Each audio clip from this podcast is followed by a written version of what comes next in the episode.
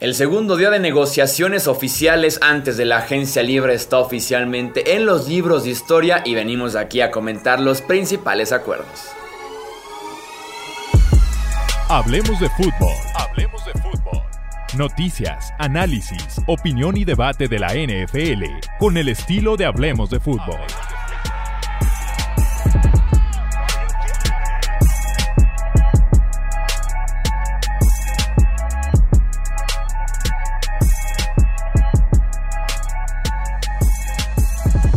¿Qué tal amigos? ¿Cómo están? Bienvenidos a un episodio más del podcast de Hablemos de Fútbol. Yo soy Jesús Sánchez y es un placer que nos acompañen en este segundo día de negociaciones. Ahora sí estamos a horas de que inicie oficialmente la agencia libre que ya no importa con ese tema del legal tampering que tenemos desde hace un par de años en la NFL y tenemos muchos, pero muchos acuerdos que comentar, que analizar y reaccionar en este episodio del podcast. Me acompañan, ya los conocen, la dupla Tony Romo. Bienvenido Alejandro Romo. Bienvenido Tony Álvarez. ¿Cómo están amigos? ¿Y listos o no? ¿Qué tal, Chuy? ¿Qué tal, Tony? Súper bien, la verdad. Después de un par de días bastante llenos de transacciones, de, de bastante emoción, etcétera, listísimo para comentarlo. Sí, sin duda alguna. ¿Qué tal, Alex Chuy, Chuy, Alex, de todos los que nos ven, escuchen? Díjole, si el primer día eh, del legal tampering estuvo bastante movido, el segundo no se quedó atrás y pues aprovecho de alguna manera en la víspera del nuevo año de la NFL para decirles una, una agradable Nochebuena.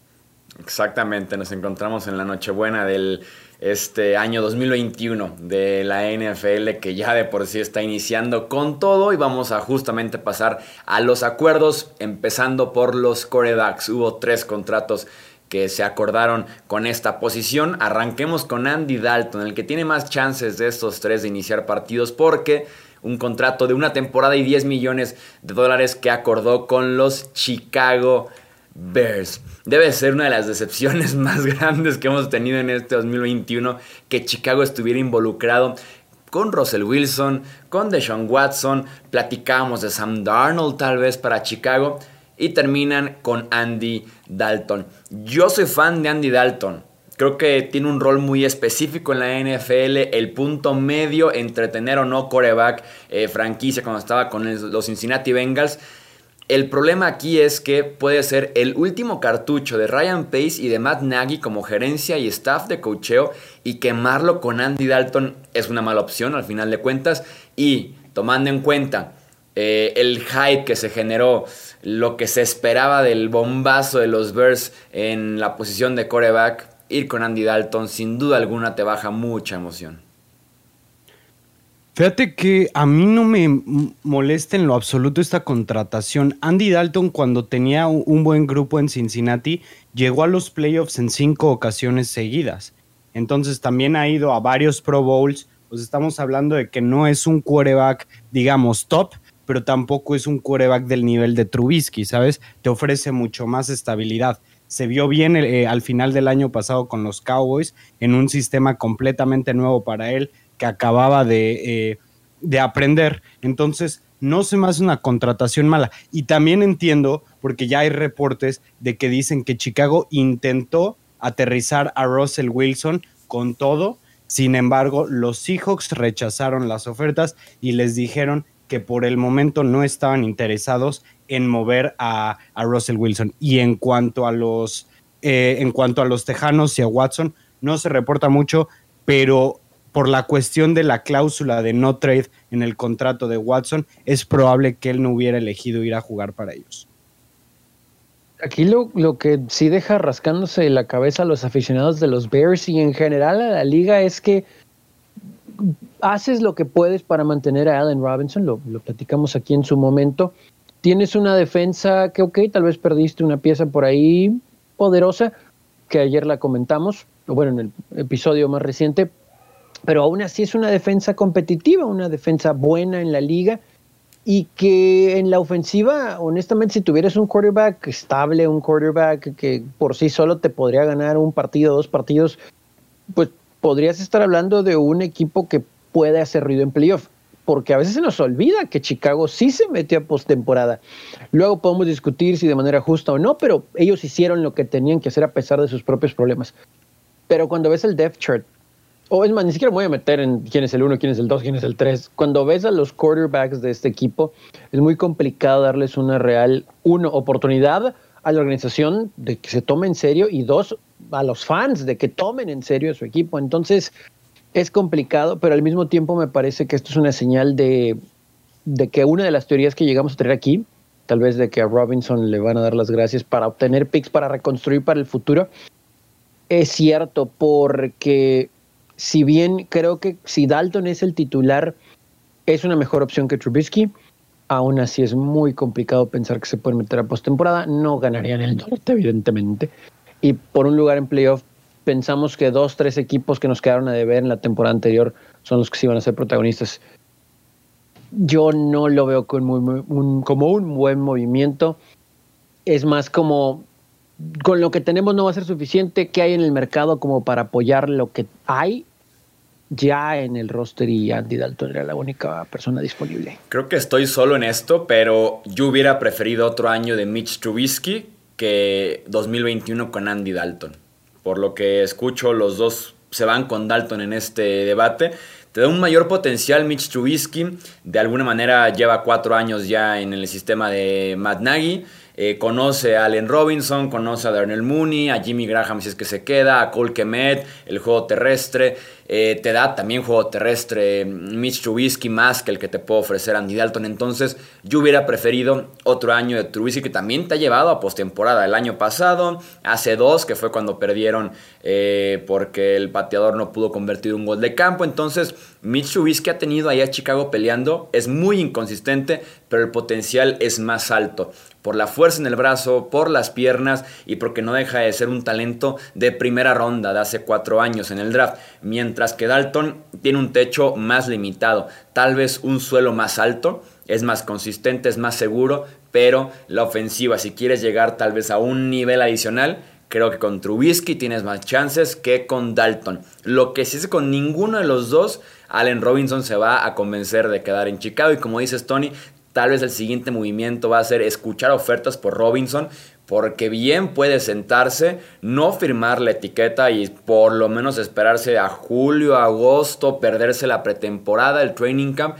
y reportar hasta septiembre. Bastante molesto con la franquicia seguramente, entonces eh, puede que ese sea el siguiente dominó en caer en Chicago. Hiciste enojar o más bien no pudiste contentar a Allen Robinson, que es tu mejor ofensivo que tienes. Híjole, yo no sé qué opinar de esto, porque bueno, vimos a AJ Green en su momento, en su prime, ser un receptor, un, receptor top 5, probablemente top 3, con Andy Dalton, porque vimos de lo que era capaz en esa ofensiva Dalton. No estoy diciendo que sea elite, ni mucho menos, pero de menos sabía aprovechar muy bien a las armas que tenía. Digo, en su momento fue Tyler Boyd, este, en su momento fue Tyler Eifert, eh, AJ Green, por supuesto. Tuvo por ahí otros otros receptores, Marvin Jones, que él convirtió también, y que lucían bastante, que Andy Dalton realmente jamás fue el quarterback, digamos, eh, que acaparara los, los reflectores, no, definitivamente no, pero en cuestión al juego de los receptores, yo creo que Dalton beneficia mucho, pero mucho más a este Allen Robinson de lo que lo beneficia a Trubisky. Que le pregunten a los receptores de los Cowboys qué mala pasaron con Andy Dalton como su coreback la temporada pasada. Yo entiendo que Dalton fue productivo en Cincinnati, incluso una temporada en la que si no se lastima, tal vez se roba por ahí un voto de MVP, que creo que fue la temporada 2015. Eh, estamos hablando de un Dalton de hace seis años de un Dalton con 28 años de edad, hace 6 temporadas en la NFL, es bastante tiempo, tiene ya 34 años y las muestras más recientes, si bien no con los mejores equipos eh, eh, rodeado él, un Cincinnati que terminó con el pick número 1 global, unos Cowboys en defensiva, incluso Cincinnati el 2018 también sufrió bastante Andy Dalton, las muestras recientes no es ya ese coreback Andy Dalton. Hay que quedarnos con la idea de que Dalton ya no es ese coreback de hace seis temporadas, ha evolucionado eh, a un coreback más seguro, más confiable, pero menos productivo, menos explosivo. Y esa es la versión que van a tener los Chicago Bears en 2021 de Andy Dalton. Digo, si queremos nos podemos pasar todo el episodio hablando de este tema porque la verdad es que sí da para mucho, pero me parece que más allá de que no estemos de acuerdo en quién le da la mejor oportunidad de ganar a Chicago, creo que todos estamos de acuerdo en que los Osos no dijeron el camino correcto. Y, bueno, va desde, bueno, nos podemos remontar hasta el draft, ¿no? Con, con Trubisky como tal, después de todo lo que dejaron pasar, pero a lo que voy es que lo de Falls pues, no funcionó, lo de Trubisky ha sido muy inconsistente y ahora con Dalton, a lo que voy con esto es que creo que todos estamos de acuerdo en que no, no va para ningún lado esta franquicia, ¿no? De hecho, al contrario, parece que se genera más problemas eh, por sí solos. Entonces, híjole, fans de los Bears, eh, parece que es otro año complicado, más allá de que ellos puedan argumentar que fueron un equipo de playoff en 2020. Y los otros dos contratos eh, de corebacks, los Texans tienen nuevo suplente, Tyrod Taylor llegó a un acuerdo con Houston y también nuevo suplente en Miami, Jacoby Brissett llega a ser el suplente de Tua Tongo Bailoa con los Dolphins dos quarterbacks. Si se va de Sean Watson, ¿no? Es como una apuesta en la que tienes un muy buen quarterback suplente con Tyrod Taylor y en caso de que de Sean Watson se vaya, te inicia sin ningún problema los 16 partidos Tyrod. Siempre y cuando no le hagan nada en el pulmón, por cierto. sí, es un buen quarterback puente. De hecho, lo vimos en Buffalo que bueno, yo nunca entendí por qué lo sentaron a Peter, eh, por Peterman, que de hecho Tony y yo estábamos presentes en ese partido. Vimos cinco intercepciones en la primera mitad de parte de, Nathan Peterman, pero Taylor ha sido un, un quarterback decente, o sea, es otro quarterback muy conservador, no toma muchos riesgos, pero tampoco te comete muchos errores. Entonces, eh, a mí se me hace que no está mal de parte de, los tejanos llevárselo como pólice de seguro en caso de que se vaya de Sean Watson, especialmente si no reciben ningún quarterback a cambio de él.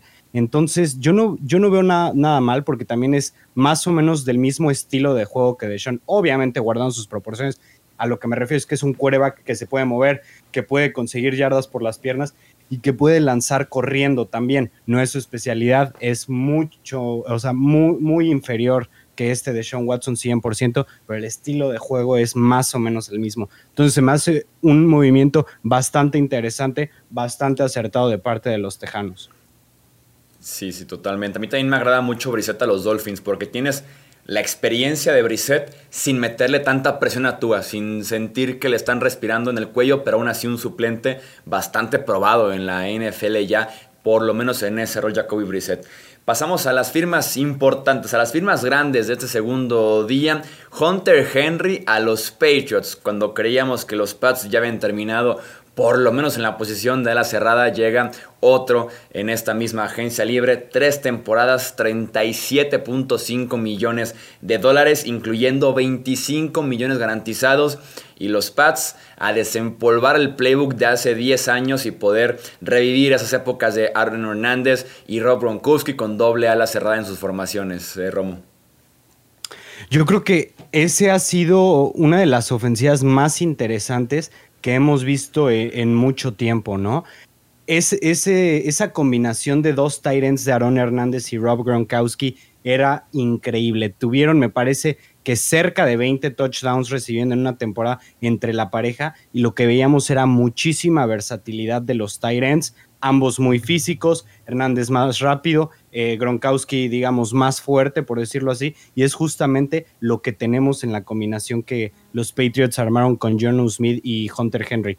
Yo no sé si el precio sea correcto, si sea, digamos, acertado gastar 25 millones de dólares anuales en la posición de Tyrant, que es lo que están haciendo los Patriots. Sin embargo, se llevaron a los dos mejores Tyrants de la liga. Y creo yo que un equipo que iba en busca de uno es Buffalo. Entonces, también por ahí le quitas la posibilidad a un rival divisional de llevarse uno de los mejores Tyrants que hay disponibles y al mismo tiempo se fortalecieron para crear un sistema ameno para Cam Newton o para el quarterback que vaya a llegar, dándole dos targets, obviamente con, con Henry, alguien muy grande también, pero especialmente receptores con buenas manos y que se desmarcan. A mí también me llama la atención la cantidad y como bien mencionas Alex, ya cuando lo sumamos se escucha fuerte.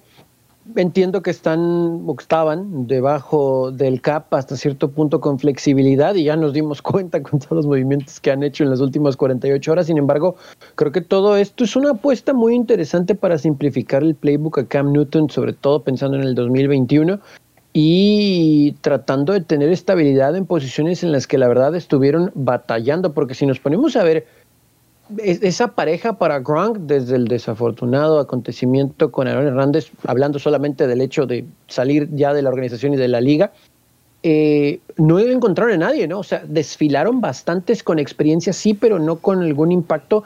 Y ahora tienen a dos jóvenes, fuertes, versátiles, altos, buenas manos, que van a ayudar bastante a mover las cadenas.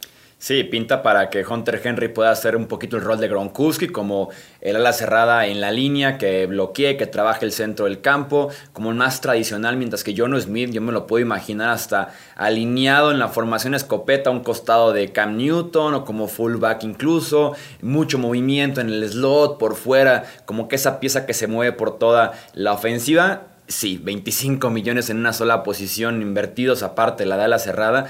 Ojalá los desquiten, o sea, realmente tienen que tener un muy buen plan para que valga la pena el pagarle 12.5 millones anuales a cada uno de estos dos Tyrants, pero vuelven épocas interesantes en Nueva Inglaterra. Tenemos también en la posición de cornerback, fue como que el día de los esquineros. William Jackson firmó con el Football Team contrato de 3 años y 42 millones con 26 garantizados. Esta defensiva de Washington mejora con este movimiento. Pierden ayer a Ronald Darby, pero tienen ahora a William Jackson que es un mejor esquinero, mucho más físico, que puede encajar bien en un sistema de Washington si es que se pueden jugar un poquito más de hombre a hombre. Y los Bengals no sé por qué no están reteniendo sus agentes libres con tanto dinero, Tony. Y sobre todo pensando en que si era un equipo golpeado, por lo menos retener a tus mejores hombres. Ya vimos cómo ayer se les fue uno de la línea defensiva y ahora se les va otro dentro de la secundaria. Esta es una firma muy interesante. También es una fuerte cantidad de dinero a la que se comprometen en Washington, pero entendemos que también tienen la oportunidad de hacerlo. Y aquí, díjole, si teníamos algunas dudas, sobre la secundaria del Washington Football Team, por lo menos están mostrando interés en mejorarla y ahora están tomando acción en ellos. Este es un jugador muy completo, muy rápido, pueden jugar hombre a hombre, ahí lo pueden dejar. Eh, yo sé que todos necesitan ahora ayuda de los safeties, pero creo que no hay ningún inconveniente en que vaya él solo en coberturas, creo que confían en él, es de lo mejor que había en Cincinnati, por no decir lo mejor que había en esa secundaria, y ahora en este equipo muy bien arropado por el front seven, parece que Washington va a tratar de construir con la mentalidad de su coach Ron Rivera, primero defensivo. A mí me parece un acierto gigante de parte del fútbol team y un error abismal de parte de, los Bengals. A, mi parecer, los Bengals ya estaban armando una, una secundaria bastante interesante con Bonte Bell, con Jesse Bates, con William Jackson y realmente eh, este jugador Jackson tercero, que, era, que ha sido un buen cornerback prácticamente tres de los cuatro años de su carrera. Me, parece increíble que lo hayan dejado ir y que hayan buscado o, que vayan a buscar a, un cornerback inferior, inferior que a él. Y de parte del fútbol team dejan ir a... Ay, se me fue el nombre del esquinero que se acaba de ir a Ronald Darby, disculpa, que ha sido un esquinero inconsistente en su carrera y se traen a alguien mucho más sólido que es William Jackson y que va a ayudar a fortalecer esa secundaria y que va a hacer que la defensiva del fútbol team vaya a ser realmente más que sólida, que vaya a ser como el año pasado lo vimos, una defensiva muy dura. Ahora sí se están trayendo los nombres para convertirse en una defensa top. Sí, tienen todo para ser justamente top 5, top 3 el próximo año que te alcance para que te lleven a postemporada junto a la magia de Ryan Fitzpatrick, porque en la secundaria conocemos ya toda la línea defensiva, ¿no? Conocemos tanto talento que tienen ahí. Y en la defensiva secundaria está Kendall Fuller como otro esquinero, mismo William Jackson, está Landon Collins que de momento sigue en Washington, por ahí los jugadores de segundo año, Troy Apke, Cameron Curl, o sea, hay talento para empezar a construir también un muy buen grupo en la parte de atrás en Washington, una defensiva muy completa esa del fútbol team y también tenemos el contrato del cornerback Shaquille Griffin que se va a los Jaguars, deja Seattle por Jacksonville, tres años, 40 millones de dólares, incluyendo 29 garantizados. Esta firma sí hace que me que me la pienso un poquito más, porque de Jackson 14 millones a Griffin 13.3 millones, sin duda alguna prefería a Jackson un tipo mucho más consistente, porque Griffin tuvo un muy buen 2019, pintaba para que fuera la siguiente gran figura de la secundaria de Seattle. Y en 2020, entre lesiones, baja de nivel, fue una decepción completamente al punto de que Seattle no quiso llegarle ya a este precio y dejan que se marche con Uran Meyer a los Jaguars. Que fue un poquito la desesperada de los Jaguars también, ¿no? O sea, no había alguien más disponible de nombre, con cierto historial. ¿Quién está? Griffin, ok, ¿cuánto, cuánto quiere? No, pues ya vio los Jackson, etcétera vamos a soltarle tanto, sí, vamos a soltarle tanto, porque también me parece que es una cantidad muy fuerte. Los Jaguars son de esos equipos que pueden darse ese lujo ahorita, pero bueno, vamos a decir que Rin Meyer y compañía apostaron por la experiencia y ese buen año 2019 que mencionas, porque sí, el 2020 eh, nos quedaron dudas como para que no se le pagara o para que un equipo no se comprometiera tanto dinero, al menos no en el general más allá de lo garantizado, que de todos modos es altísimo, cerca de 30 y casi 45 el contrato como tal, es bastantito, ¿no? Pero bueno, eh, los Jaguars creo que si tienen, se van a arriesgar ahí, ¿no? No me gusta en lo absoluto esta firma. Yo pensaba que los Jaguars estaban haciendo un buen trabajo, haciendo contrataciones, digamos, en mucha cantidad sin desembolsar tanto dinero. Y yo pensaba que sí, definitivamente tenían que traer jugadores de alto impacto, pero yo simplemente no veo a Shaquille, Griffin siendo uno de estos. Como lo acaba de mencionar Chuy, William Jackson por 14 hace mucho, pero mucho más sentido que Shaquille Griffin por 13 y medio. De hecho, eh, se me hace un buen cornerback, pero un cornerback 2. Y le están pagando como un cornerback 1 y como uno de los mejores. Entonces, por ahí no estoy tan seguro porque yo creo que llega a Jacksonville y lo van a querer poner en el rol de cornerback 1 para poder tener a, su otro esquinero, a CJ Henderson, eh, muy joven por cierto y, prometedor, para aprender como cornerback 2, que eso me gusta, que, lo muevan a él a, cornerback 2, pero no creo que, no creo que vaya a ser una, buena idea tener ahí a Shaquille Griffin. Vamos con el siguiente grupo de agentes libres, firmas que mm, son importantes, pero no tanto tal vez en temas de contrato, eh, de contrato, perdón, con sus nuevos equipos. El wide receiver Emmanuel Sanders llegó a un acuerdo con los Buffalo Bills y Cincinnati firma a dos esquineros, Mike Hilton del rival divisional Steelers y también a Chidobi Agusi que viene de los Dallas Cowboys. Muy buena contratación la, de Sanders a Bills. Por un año por menos de 6 millones de dólares me parece lo correcto. Definitivamente siento que puede ser por la edad de este Manuel Sanders un downgrade, o sea, un paso hacia abajo de tener a John Brown y su ultra velocidad. Sin embargo, Sanders es más versátil que, que John Brown. Y en cuanto a los Bengals firmando a, a Mike Hilton y a Chidobe Agusie, pues de menos llevan profundidad a la secundaria, digo, después de, perder a William Jackson, pero no soy fan ni de Mike Hilton ni de Chidobe. De acuerdo, en general ninguno de los tres movimientos me gustaron. Lo de Sanders creo que no va a tapar lo que dejan ir con Brown, ¿no? Digo, entiendo la situación, lo entiendo, lo platicamos aquí en su momento, pero Sanders está ahí para ser un wide receiver 2 pero Sanders no te puede jugar el slot, ¿no? Y yo entiendo también que los Bills, si vemos su roster, tienen la versatilidad y velocidad, sobre todo que explotó sobre la segunda parte de la campaña anterior con McKenzie, etcétera, como para poder ah, poner algunos jugadores en el slot y con muchas trayectorias cruzadas hacer uso de la velocidad. Pero me parece que esa ofensiva es muy explosiva y yo creo que Manuel Sanders ya va para abajo su carrera y nada más para complementar lo de las firmas de Cincinnati creo que están tratando de venderle un poquito a la afición, sobre todo con la firma de Mike Hilton. Mira de dónde viene, mira en dónde estuvo, nos estamos comprometiendo, pero creo que tampoco va a aportar tanto. Y bueno, Chido Begusi no.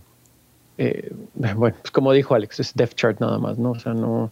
Va a tener que jugar porque no hay más, pero no creo que tenga un impacto real en Cincinnati. A mí sí me gustó la firma de Sanders con Buffalo. Eh, reemplazar a John Brown la temporada pasada se perdió eh, cerca de la mitad, apenas inició nueve partidos. Entonces, de alguna manera fue una ofensiva que caminó sin John Brown gran parte del año y en playoffs estuvo muy limitado, ¿no? También junto a Cole Beasley que estuvo eh, limitado a esa ofensiva, aún así caminó porque hay talento de sobra y Josh Allen tuvo un excelente año. Y Sanders por 6 millones, creo que Brown cobró como 10, liberó gran parte al ser cortado, entonces es una opción más económica que te permite tal vez reforzar otras áreas con ese dinero que te ahorraste al cortar a Brown y al traer a Sanders. Y con ese rol Stephon Dix de número uno marcadísimo. Cole Beasley en el slot y Sanders para estirar el campo, que es lo que hace muy bien, que también lo hizo la temporada pasada en Nueva Orleans cuando se podía que Drew Brees pudiera lanzar largo. Eh, me, gusta ese rol, me gusta ese rol y de todos modos sigue Gabriel Davis en esa ofensiva como número 4 tal vez de los mejores grupos que tenemos en la conferencia americana. Eh, otro grupo de agentes libres, Aquilo Witherspoon a los Seahawks, ya el esquinero Aquilo Witherspoon, el también esquinero Janoris Jenkins a los Titans y el wide receiver Marvin Jones a los Jaguars. Eh, me gustaría aquí hablar de Janoris Jenkins a los Titans, sobre todo si lo combinamos con que en los últimos días han cortado a Malcolm Butler y a, Dory Jackson. Butler que sí, tuvo un 2019 de espanto, pero tal vez fue el mejor defensivo de Tennessee la temporada pasada. Y en el caso de Dory Jackson, ex primera ronda 2017 con potencial que estuvo lesionado de la rodilla casi todo el año pasado, pero que estaba ahí para ser el esquinero número uno de Tennessee. Cortar a estos dos y traerte nada más a Janoris Jenkins, creo que esa defensiva secundaria que además perdió a Kenny Vaccaro, que va a perder a Desmond King, la puede pasar mal la próxima temporada Tennessee atrás. Sí, sí, de acuerdo. Aquí esa, esa firma puede más o menos estabilizar ¿no? a, esta secundaria que al menos hasta el momento nos ha causado muchos dolores de cabeza en el análisis aquí semana con semana. A mí me llama la atención lo de Marvin Jones a Jaguars, porque tal vez no tenga la misma explosividad que cuando recién llegó a la liga, pero creo que podría ser una muy buena pareja con DJ Shark. Eh, veremos quién es el quarterback, que todos sabemos quién va a ser el quarterback, pero me parece que sí puede ayudar a esa ofensiva que está totalmente el equipo en reconstrucción. O sea, van a iniciar de cero y creo que esta experiencia que puede aportar va a ayudar bastante. A mí sí me gustó eh, que hayan firmado a Janoris Jenkins, principalmente porque viene eh, de una defensiva bastante buena, entonces puede aportar también conocimiento. Sin embargo, creo yo que Malcolm Butler tuvo una mejor temporada de la que tuvo Janoris Jenkins la pasada. Se, eh, me hace que Jenkins es un cornerback 2 ideal. Se me, se me, hace que cuando le han dado el rol de uno ha quedado a deber un poco, pero como cornerback 2 en New Orleans se me hizo que hizo un buen trabajo. Entonces, vamos a ver si hay manera en que los Titans, digamos, puedan compensar eso en el draft o de qué manera lo van a hacer pero bueno, algo, algo valioso de, del esquinero que acaban de contratar es que también puede apoyar bastante bien para, eh, para detener el juego terrestre. Entonces por ahí está bien. Como esquinero número uno con los gigantes, por ejemplo, no cumplió y fue ahí que ahora sí ya fue cambiado a Nueva Orleans. Un rol menor, esquinero número dos, y ya jugó bastante bien Janoris Jenkins. Otras firmas de la agencia libre, linebacker Tyus Bowser y también el tackle defensivo Derek Wolf se quedan con los Ravens. El wide receiver John Ross firma con los Giants, el linebacker exterior Takeris McKinley con los Cleveland Browns y el tackle defensivo Tyson Alualu regresa a los Jacksonville Jaguars. ¿Quién, les agrada de, esta lista? sí, estabilidad. Sí, ah, exactamente. Sí, sí, lo, de Derek Wolf, ¿no? Me parece que es un jugador dominante eh, y que brinda mucho más, ¿eh? O sea, no nada más es, es lo que hace en el terreno de juego me parece que hay muchos intangibles con él que creo que le ayuda bastante a esta unidad y que va a necesitar, es muy sólida, sí, pero después de lo que perdió ayer, eh, bueno, en el primer día del tampering legal, creo que van a tener que buscar ahí algo en el draft como para terminar de complementar y es alrededor de este hombre. Y bueno, obviamente Bowser también es, es un muy buen jugador. A mí se me hace que Derek Wolf es bastante infravalorado. Desde sus días en Denver cuando eh, por el hecho de estar en la misma defensiva que de Marcus Ware, Von Miller, Malik Jackson, Shaquille Barrett, etcétera, jamás se le dio la importancia, pero para mí él era un pilar de esa defensiva que ganó el Super Bowl y se me hizo que jugó bastante bien en los Ravens como para firmar un contrato de 4 millones por año. Realmente no entiendo cómo un jugador como Wolf no tiene el mercado que al menos yo le veo, porque también es muy cumplidor para detener eh, eh, el ataque terrestre. Entonces, se me hace un excelente movimiento de parte de los Ravens que puedan llevarse o que puedan retener más bien a un jugador tan consistente y tan sólido como es Wolf por 4 millones al año. Una firma muy al estilo de, de Baltimore. Eh, Tack McKinley va a recibir la oportunidad, creo yo, al inicio del año de iniciar por los Browns, porque Olivier Vernon se va a recuperar de lesión, pudiera estar listo como hasta octubre, noviembre tal vez diciembre por la eh, fecha en la que se lesionó al final de la temporada pasada. Entonces McKinley va a recibir la oportunidad.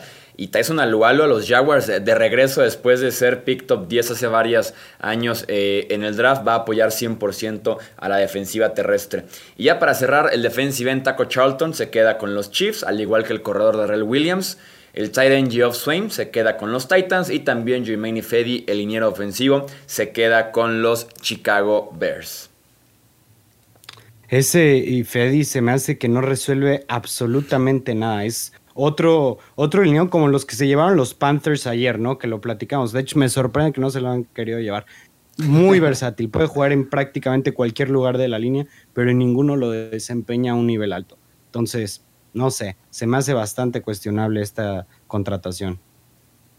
Y de Chiefs, lo de Taco Charlton y lo de Daryl Williams, pues es para no tener más hoyos, ¿no? En un equipo que se ha llevado los headlines tristemente por haber dejado ir a sus dos tackles, pero no es porque vaya a resolver algo, por ejemplo, Terry Williams, pero es depth chart, es estabilidad, alguien que ya conoce, etcétera, ha estado en el sistema para ayudar un poquito, esperando que el novato del año anterior tenga una mejor temporada, eh, Charles Edwards Heller. Y, y, bueno, Taco, pues Taco es un buen defensivo, pero evidentemente creo que necesitan más impacto, ¿no? Ahí en esa línea. Sí, Darrell Williams también se queda el mismo día en el que Damien Williams, el héroe del Super Bowl 54, fue cortado por Kansas City. Williams, en el caso de Darrell Williams, eh, que en los playoffs pasados cerró como el mejor corredor que tenían esos Chiefs sobre Le'Veon Bell y sobre Clyde Edwards Heller. Entonces me gusta que retengan a un jugador que tiene un rol muy específico y que sí creo yo que le va a comer ciertos snaps a Edwards Heller eh, la próxima temporada. Vamos con otras noticias ya para cerrar el episodio. Leonard Williams, extendido por los New York Giants, estaba con la etiqueta de jugador franquicia, ya se la pueden quitar y poner en su lugar esta extensión de tres temporadas, 63 millones de dólares, incluyendo 45 garantizados. Este promedio de 21 millones anuales lo convierte en el quinto mejor pagado en el costado defensivo en toda la NFL. Vaya que cobró después de un temporadón y con la gran ventaja que lo vimos con Dak Prescott y también aquí con Williams de tener de eh, argumento en la negociación una segunda etiqueta de jugador franquicia que es prácticamente el límite para cualquier equipo en la NFL. Uy, no sé, mira, me gusta mucho Leonard Williams, se me hace un jugador dominante especialmente para detener el ataque terrestre pero no sé si yo le estaría pagando 21 millones de dólares por año. Se me hace demasiado, aunque también por tratarse de los Giants y de su situación y de que requieren jugadores de impacto en cada nivel, lo más lógico era quedarse con alguien como él. y sí alivia un poquito esa situación de, de la etiqueta de jugador franquicia y también un poquito de estabilidad que el mismo jugador estaba buscando, ¿no? Luego de los últimos dos años que ha tenido eh, más allá de que se ha quedado en la misma ciudad, ¿no? Entonces creo que eh, merecido, pero ahora ojalá que no se vaya a sentar, ¿no? En su cerro de billetes. Sí, tal vez sí un precio, un precio alto. Williams claramente no es el quinto mejor jugador defensivo de la liga, pero bueno, la ventaja de la segunda etiqueta de venir de su mejor campaña, de venir de que los Giants pagaron por una tercera y una quinta ronda, o sea, ya están comprometiendo hasta eh, selecciones del draft, entonces había que firmar a Leonard Williams. Y para cerrar, los Raiders, otro corte en la línea ofensiva de los Raiders, esta vez el centro Rodney Hudson, que es de los mejores eh, centros que tenemos en la NFL. Y en las últimas semanas los Raiders han cortado o cambiado a 4 de 5 titulares en la línea ofensiva. Rich Incognito, Rodney Hudson y Gabe Jackson cortados y Trent Brown cambiado a Nueva Inglaterra. Y eso que la identidad, eso que el estilo ofensivo, incluso de la franquicia completa de los Raiders en los últimos años era esa línea ofensiva que tenía hasta futuros salones de la fama, tenía contratos enormes, primeras rondas y ya se desapareció prácticamente esa identidad, Tony. Y es algo que no nos explicamos, pero entendemos el tratar de corregir algunos errores que han tenido en elección. Sin embargo, me parece que también donde uno pensaría tendrían cierta estabilidad, es donde han venido algunos de estos movimientos. Pero bueno, algo ha de estar planeando ahí Mike Mayock que no le ha ido muy bien, insistimos en cuanto a sus decisiones.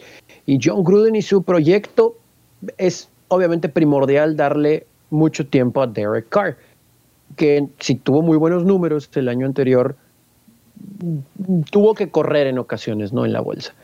El asunto es que ahora ni siquiera tienes una base, ¿no? Con que empezar a construir. O sea, tal vez te haces de un contrato por aquí, de un jugador por acá, algún veterano que puedas tomar, algo en el draft que llame la atención, pero aquí estás totalmente desnudo en la línea ofensiva. Esa es una realidad. Yo simplemente no entiendo este movimiento en lo absoluto. O tiene problemas en el locker room Rodney Hudson que me cuesta trabajo creerlo, o simplemente los Raiders son tontos. Y no hay un solo motivo por cuál cortarlo. Uno, un centro top 10 en la NFL según Pro Football Focus, a mi punto de vista top 5, y que además no les libera absolutamente nada de espacio salarial. De hecho, los perjudica cortarlo. Todavía si dijeras, ok, les va a liberar, eh, liberar 7, 8 millones, lo entiendes, ¿no? O sea, necesitan fortalecerse en otros lados, creen en, creen en la profundidad que tienen en la línea ofensiva, pero nada que ver. Simplemente se perjudicaron, se dispararon en el pie. Yo en lo particular no veo ni siquiera por qué hicieron esto. Es más, creo yo que hubieran podido conseguir algo a cambio de él, todavía digamos una cuarta, quinta ronda y cortarlo así nomás porque sí, simplemente no tiene absolutamente nada de sentido. El que queda en esa línea es Colton Miller, el tackle izquierdo. Ya veremos qué hacen los Raiders con un approach muy diferente a lo que hemos visto en los primeros años de Mike Mayock y John Gruden en este inicio de season. En lugar de ser protagonistas con grandes contratos, es esperar ajustar su roster, una limpia al parecer. Vamos viendo si les funciona o no, porque tienen la urgencia de meterse ya de ya a postemporada antes de que ese proyecto de John Gruden le podamos poner la etiqueta de fracaso en su regreso a los Raiders de Las Vegas. Eso es todo entonces por este episodio del podcast de Hablemos de Fútbol. Recuerden suscribirse aquí en YouTube, dejar su like, su comentario y si están en formato de podcast, en solamente audio, recomendar con otros amantes de la NFL, dejar un review, suscribirse también si es su primer episodio, pues bienvenidos a esta comunidad de Hablemos de Fútbol. Amamos la NFL justo como lo haces tú en tu casa, en tu carro, en el baño, en el gimnasio o donde sea que nos estás escuchando en este podcast. En nombre de Tony Álvarez, de Alejandro Romo, yo soy Jesús Sánchez y eso es todo por este episodio. Gracias por escuchar el podcast de Hablemos de Fútbol. Para más, no olvides seguirnos en redes sociales y visitar hablemosdefutbol.com.